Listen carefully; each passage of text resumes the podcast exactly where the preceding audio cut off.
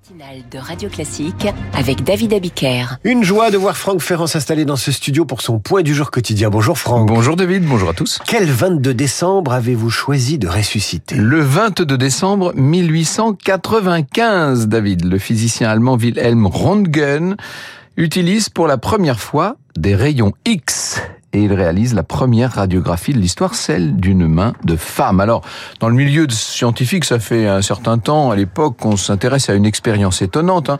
On place deux électrodes dans un tube en verre, on fait le vide, on déclenche une euh, décharge électrique et les parois du tube se mettent à refléter une espèce de lumière verte. Sauf que à l'époque, on ne sait pas trop quoi en penser et on voit surtout pas quoi faire de ça.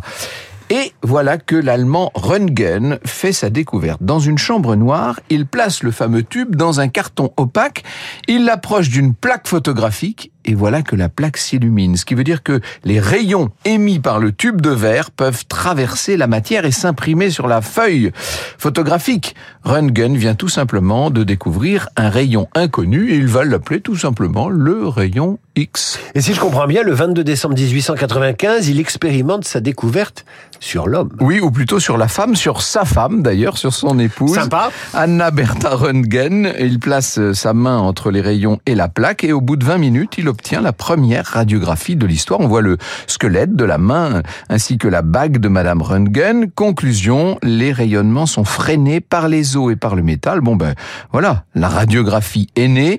Bientôt, euh, on va lui devoir un bond de géant dans le domaine médical, découverte qui va valoir à Röntgen de son côté le premier prix Nobel de physique en 1901. Et c'est les premiers pas de la grande aventure de l'imagerie médicale. Exactement. Qui n'est d'ailleurs pas terminée Non, grâce loin au progrès de l'informatique.